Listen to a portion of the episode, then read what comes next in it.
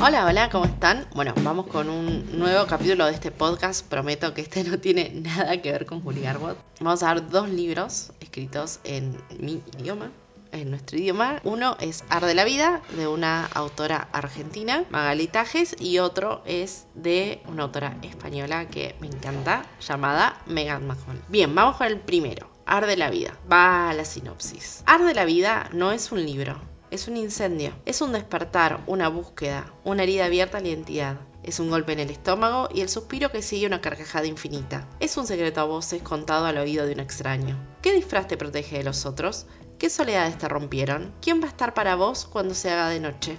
Arde la vida no es un libro, es un abrazo a tiempo, es la inocencia perdida, un espejo delator, un refugio en medio de una tempestad y abriga, pero también quema.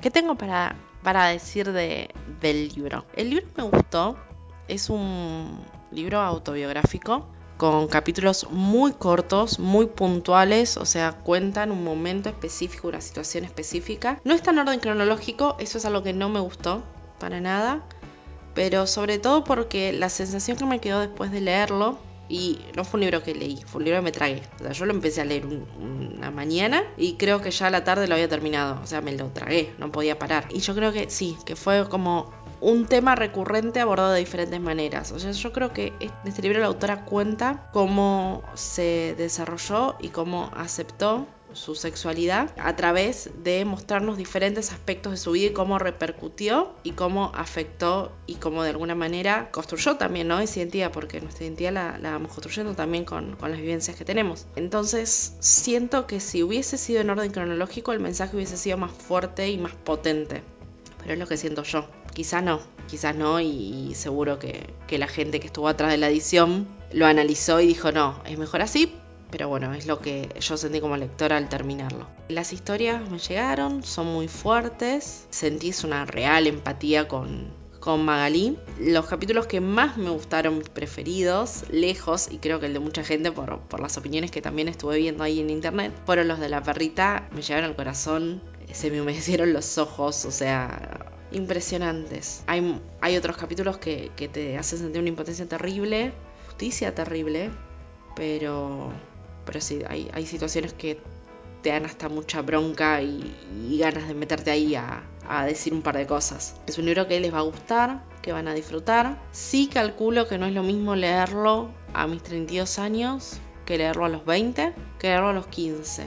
Creo que provoca cosas distintas cada uno y creo que si uno lo lee a los 15, no sé si es el público para el cual está enfocado, pero creo que necesita hablarlo con alguien más grande porque abre un montón de temas que está bueno discutir con otro. Quizás cuando uno ya es más grande, ya vence un montón de otras cosas, tiene un otro para comentarlo, pero también tiene como sus propias experiencias con las cuales contrastarlo. Pero bueno, me gustó, tengo muchas ganas de leer el siguiente libro a ver cómo sigue. Aparte sé que lo escribió después, ya más grande. Ella tiene mi edad, me parece. Eh, este libro lo escribió cuando era más joven, entonces tengo muchas ganas de, leerlo. Por otro lado, bueno, obviamente me pudo la curiosidad y terminé de leer el libro. Me puse a buscarla en Instagram porque en la portada está su cara, pero mirando para arriba. Bueno. Entonces encontré, estuve viendo ahí algunas historias de ella. Después vi que era stand-upera yo no lo sabía. Otro día, con un poquito de tiempo, me metí, vi todo su stand-up. Hay uno completo colgado en YouTube. Me encantó, me encantó las cosas que plantea, hace referencia a cosas del libro, lo aborda ya de una manera no de una manera más madura porque no es que el libro sea maduro, pero como que lo aborda desde una distancia que le permite visualizar e incluso el contexto es distinto, o sea, no es lo mismo hace 20 años que ahora. Entonces lo toma de otra manera y, y me encanta, me encanta también que, que haga humor con eso porque yo creo que, cuando uno vive algo muy feo está bueno poder tomar distancia y, encontrarle la vuelta a la situación. Entonces me, me copó, la verdad me copó y ya les digo, te van a leer el siguiente libro. Con respecto al segundo libro, que es Tampoco pido tanto, de Megan Maxwell, que ya saben que es una de mis autoras contemporáneas preferidas. Me encanta, me encanta todo lo que saca. Hay libros que obviamente son mis preferidos frente a otros. Tengo uno que de hecho es como uno de los libros que yo creo que está mejor escrito incluso, pero me gustan las cosas que ella hace. les voy a comentar de qué se trata este libro. Vamos a leer la sinopsis. Carol trabaja como bailarina en distintos espectáculos, aunque su sueño es volver a ejercer de tripulante de cabina de pasajeros. Y la oportunidad se le presenta a la compañía High Drogo. Daryl es el comandante y viaja por todo el mundo pilotando aviones de dicha compañía. Ambos se conocen a través de Lola, hermana de Daryl y amiga de Carol, y aunque se atraen y los dos están abiertos a disfrutar de sexo sin tapujos, intentan no acercarse más de lo debido, pues no quieren causarle problemas a Lola. Sin embargo, todo cambia cuando el corazón puede a la razón. Incapaces de resistirse a la atracción que sienten el uno por el otro, deciden al fin disfrutar de las oportunidades, de la vida y del placer. ¿Te la vas a perder? Bueno, con respecto a este libro, hay un montón de cosas para, para decir. El libro, no sé si lo tienen visto en librería, es un libro de tapa rosa que tiene un avioncito con corazones y tiene un circulito negro que dice no apto para menores de 18 años. Es como un libro muy, muy power parece. Bueno, yo ya me lo leí, les cuento. En cuanto a libros de alto voltaje, yo creo que Megan despuntó y marcó un techo con Pídeme lo que quieras, la saga. Es una saga que me encanta, porque me parece súper romántica. Algún día vamos a hablar de esa saga. Más allá que sí, claramente tiene eh, es una, es una novela erótica, no es un 50 sombras que gira sobre el erotismo. Tiene una historia, tiene una protagonista fuerte, a diferencia de 50 sombras, tiene mucha música, el libro, o sea, tiene, tiene cosas que me parecen ingredientes súper originales en esa época, cuando salió el primero. Ahora ya estamos más acostumbrados a que eso aparezca y me parece lindo. Hay críticas que después cuando haga la reseña se las voy a decir porque sí tengo críticas hacia ese libro, pero en cuanto a erótica me parece súper fuerte. Ahora, Megan sacó otras novelas que son más románticas y sí puede ser que tengan alguna escena, como también los tienen los de Julie Garwood o otros libros de romance, incluso thriller y policiales también suelen tener escenas, pero no giran en eso. Por ejemplo, Los Príncipes Azules también destiñen, El día en que el cielo se caiga, que es un libro hasta dramático que necesito reseñar y probablemente lea de nuevo para reseñarlo porque sufrí tanto pero amo tanto ese libro. Está mm, Te esperaré toda la vida, que es más romance e incluso tiene pizcas de historia. Digamos, por más que es conocida como escritora erótica quizás es más de romance y tiene la saga de Pídeme lo que quieras que sí es erótica, que tiene Pídeme lo que quieras, Pídeme lo que quieras ahora y siempre, Pídeme lo que quieras y te lo daré, Pídeme lo que quieras y no me acuerdo cuál es la otra, el cuarto tiene Llámame Bombón, ah, y a ti qué te importa, y tú que, miras, y después tiene otros de una cantante, pero ya les digo, es esa saga. Después hay otra parte de libros. Bueno, esta de Tampoco pido tanto lo engloban dentro de la serie erótica. Creo que es porque Lola, quien está mencionada acá, es un personaje de, esa, de esos libros que yo les digo que es un, una cantante. Creo que, Lola es la cantante, de hecho. No estoy muy segura porque justo esos dos no me gustaron tanto, entonces no los recuerdo tanto, pero creo que Lola eh, es de ahí. Entonces creo que lo engloban como erótica por eso. Pero en realidad esto es una novela romántica, que puede tener alguna escena, sí la tiene, pero es una novela romántica. En cuanto a esto de tántrico tradicional, no, o sea, no, no es, no es un 50 sombras, no, nada que ver. De hecho, no, incluso es hasta un poco enciclopédico explicando qué es cada cosa, pero o sea, más que los personajes cuentan qué es cada cosa y, debaten como las reglas del dogging y todo eso, pues yo ni siquiera conocía qué era, me enteré ahí, pero no, no, no gira en torno a eso, gira en torno a la relación entre Daryl y Carol. Daryl, bueno, es un piloto súper conservador, que siempre va de punta en blanco, impecable, tradicional hasta la médula. Y Carol es todo lo contrario, es bailarina y es azafata. Como bailarina, bueno, no, supuestamente acá ella puede compatibilizar las dos vidas, entonces está en un recital de Pink y a la vez está volando a otro país. Quizás se pueda, ojo, no digo que no, porque vi muchas reseñas donde dicen, ay, no es inverosímil. Bueno, yo les digo que he combinado trabajos que involucraron viajes así de avión y no soy azafata claramente, pero sí he combinado trabajos y no es imposible.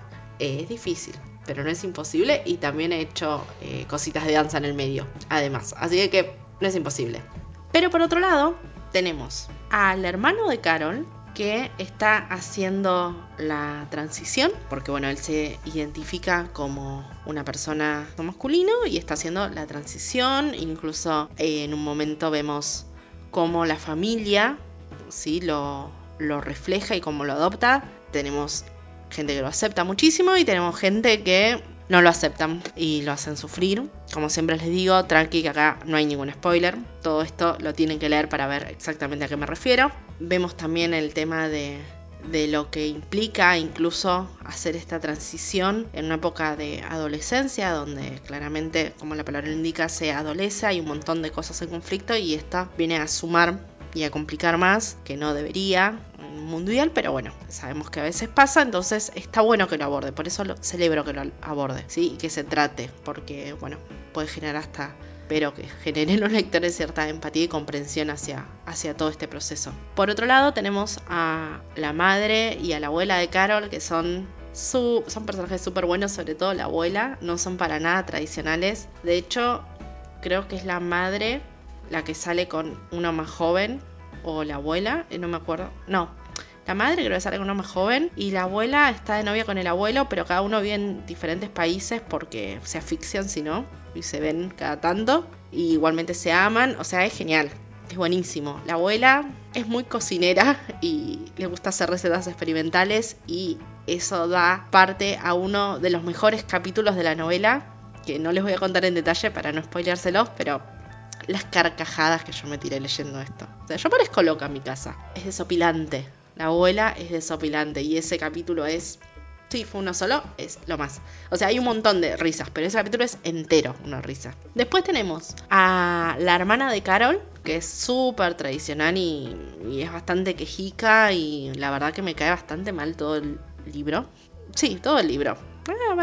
A lo largo digo pobre, pero no, me cae mal porque creo que una cosa es que uno piense de determinada manera y que quiere ajustarse a ciertos estándares propios eh, está bien, es respetable, pero no por eso criticar y denigrar lo otro, ¿no? Eso tampoco me parece bien. Por eso es que por un lado quiero respetarla, respetar su forma de pensar, pero sí me choca esa actitud de, ataque. Y bueno, es difícil, es difícil porque parecería que yo la estoy atacando por pensar distinto, lo sé, pero es como que a tu familia la tendrías que contener. Por otro lado, está el padre, sí, que como dicen ellos, que no le dicen papá, le dicen el donante, así imagínense cómo viene todo esto.